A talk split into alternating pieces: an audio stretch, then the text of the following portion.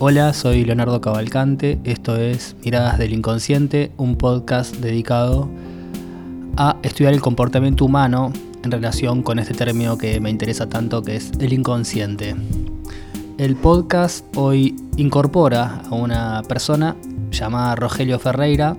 Rogelio es un amigo mío de hace mucho tiempo con el cual siempre conversamos acerca de varios temas, entre ellos el inconsciente. Él me dio a mí un taller de tarot muy interesante y ahora está iniciando un emprendimiento que se llama Tarot del Bien, que también lo pueden buscar en las redes sociales.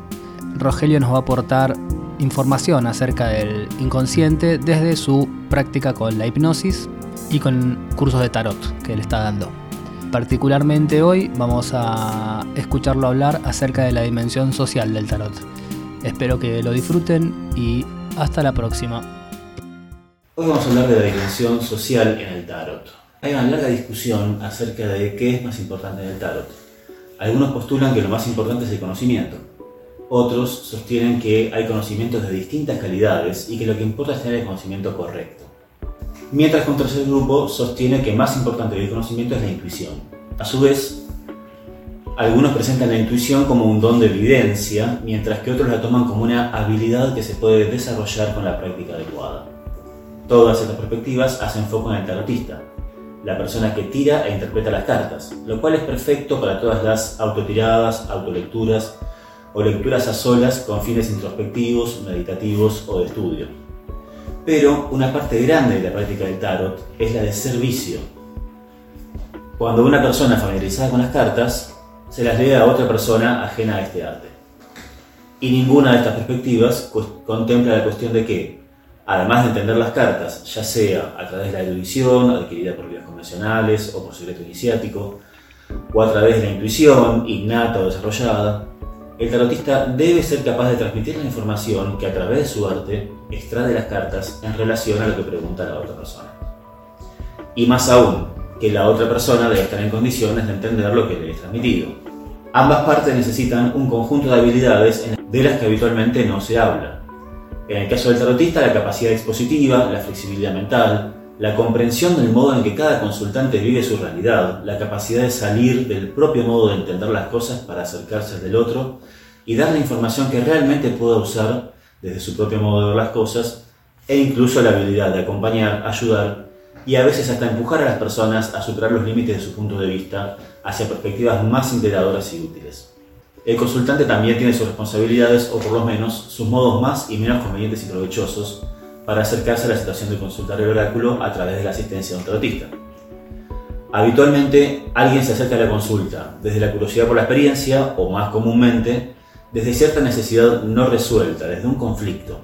Esta persona necesita o por lo menos le conviene tener cierta capacidad de asimilación de ideas nuevas, visto que las que viene usando no le sirven para resolver su tema de consulta es posible que las cartas recomienden un cambio de ángulo. El consultante necesita entonces ser capaz de cambiar de ángulo y desechar su viejo modo de aproximarse a su problema.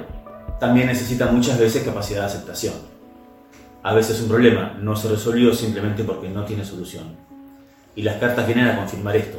Aquí solo se puede recurrir a la fortaleza anímica para continuar con la propia vida, dejando de lado las expectativas de sacarse el problema de encima le conviene tener flexibilidad mental al consultante, dado que no pocas veces uno va con una consulta esperando cierto desarrollo y resulta que las cosas van por un lado diferente, pero también favorable para la persona que consulta. Y de ser posible, le conviene tener cierta experiencia y comprensión respecto del modo de expresión de los oráculos. El patrón de pensamiento simbólico y metafórico del que se sirven todos los oráculos puede ser confuso muchas veces y es útil ser un consumidor familiarizado con las características del servicio. En caso de que el consultante sea nuevo a la práctica de consulta, todas estas responsabilidades recaen sobre el tarotista. Ser capaz de entender la situación completa y transmitir esta información de modo utilizable es lo que define su capacidad de brindar servicio a terceros. Aquí, tanto tarotista como consultante se benefician de saber ciertas cosas que están siempre presentes en la situación de consulta, ninguna de ellas muy esotérico-mística, pero no por ello menos fuertes o condicionantes. Recordemos que el mazo por sí solo no habla, como tampoco lo hacen los libros. Excepto en el contexto de autolectura de cartas, de leerse uno a sí mismo, ninguna fuente se expresa por sí misma. El servicio de tarot, más allá de basarse en las cartas y su, tradición, se realiza siempre a través de personas que se juntan, una para preguntar y otra para mediar entre la respuesta ofrecida por las cartas y la persona de consulta. Siempre que pongamos a dos personas en una habitación, van a entrar en relación una con otra, así sea una relación en diferencia mutua, y esta relación entre ellas va a ser el vehículo y por tanto parte sustancial de todo lo demás que ocurre. Así que ahora vamos a hablar de lo que corresponde a la dimensión social del tarot, aquellas cosas que ocurren entre personas por ser personas. Estas cosas perfectamente pueden ocurrir en otros contextos y de hecho ocurren, pero la consulta de tarot reúne un conjunto de especificidades que la distinguen de otros contextos donde se dan, sueltas, algunas de las, de las características que como veremos se dan en todas las lecturas de cartas de una persona a otra. Los llamo mecanismos omnipresentes en la situación de consulta y son tres. La asimetría y acuerdo automático, la inundación subliminal de información y extrapolación consciente e inconsciente, y el hallazgo o creación automática de patrones.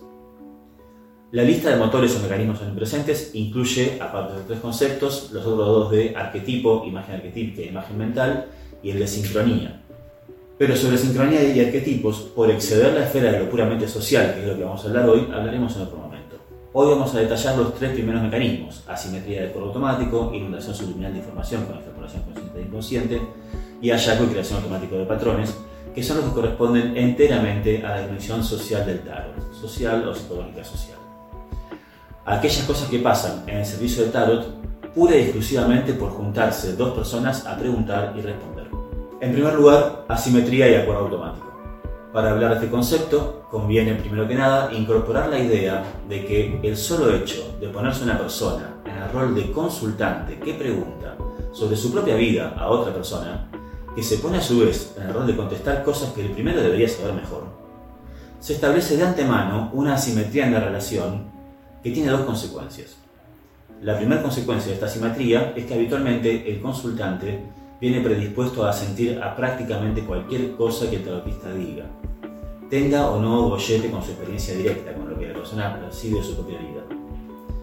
La segunda es que el tarotista se puede apoyar en esta tendencia y holgazanear en su deber de buscar una respuesta que verdaderamente amplíe la percepción del consultante y la suya propia sobre las circunstancias vitales que atraviesa la persona que pregunta. Esta sería la influencia mercurial en su peor aspecto, que es el de robo directo. Recordemos que Mercurio, el dios de la comunicación, rige sobre el tarot, pero no es solo el dios de la comunicación, sino también el de astucia y el de los ladrones. Cualquiera de estos aspectos que, se pervierta en la situación de consulta puede dar lugar a estas otras propiedades mercuriales.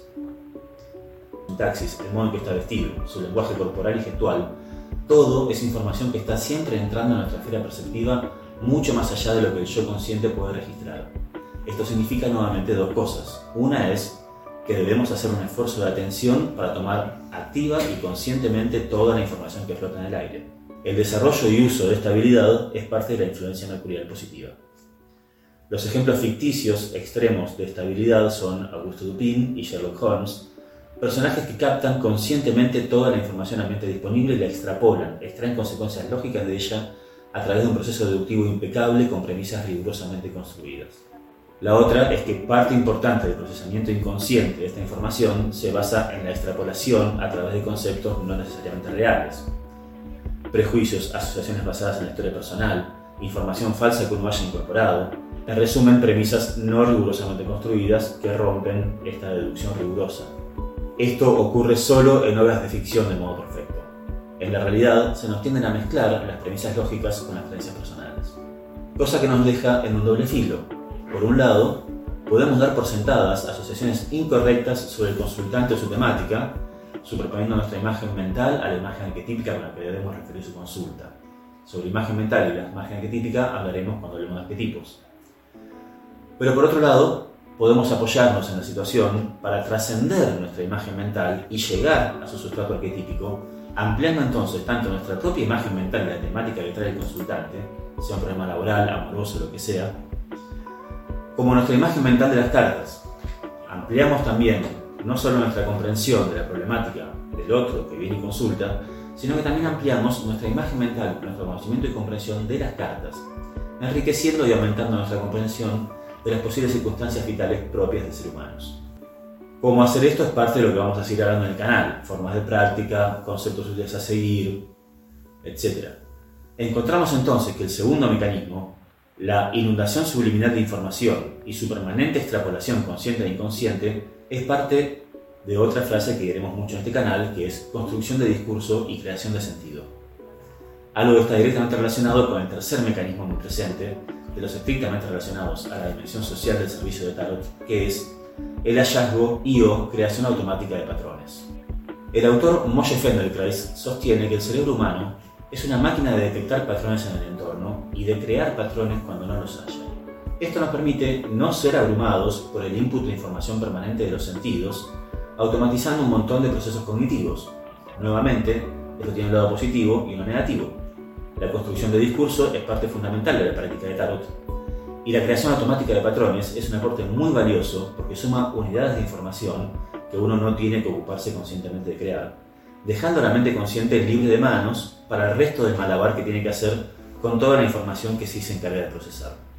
Aquellos que, que entre que estén escuchando, que tengan experiencia práctica leyendo cartas a sí mismos y a otros, sabrán a qué me refiero cuando digo malabar de información Efectivamente hay que manejar muchos conceptos y elegir qué parte de cada concepto es útil y qué parte no. De esto también hablamos en otros videos del canal.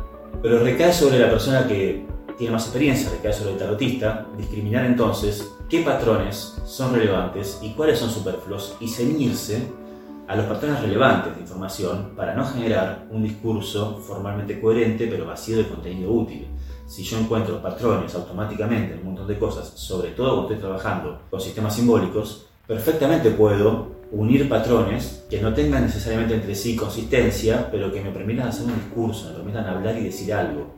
En este caso, esto que digamos va a ser formalmente un discurso comprensible, pero muy probablemente carezca de sentido real. Por esto es tan importante hacer el mayor esfuerzo posible en el punto anterior, la extrapolación también puede ser manchada por la creación automática de patrones, sobre todo si el consultante está bajo el efecto Forer, del que ya hablamos en otra ocasión, o en actitud de sentimiento automático. Evitar todas estas situaciones de engaño y autoengaño es una responsabilidad compartida, pero cuya mayor parte recae siempre sobre la persona más experimentada y formada en la situación, que tiende a ser el tarotista. Por simples y obvios que parezcan estos tres mecanismos, es importante tenerlos presentes para entender cabalmente, desde la misma base de la práctica, todas las fuerzas e influencias que se ponen en juego sobre el consultante y sobre el mismo tarotista.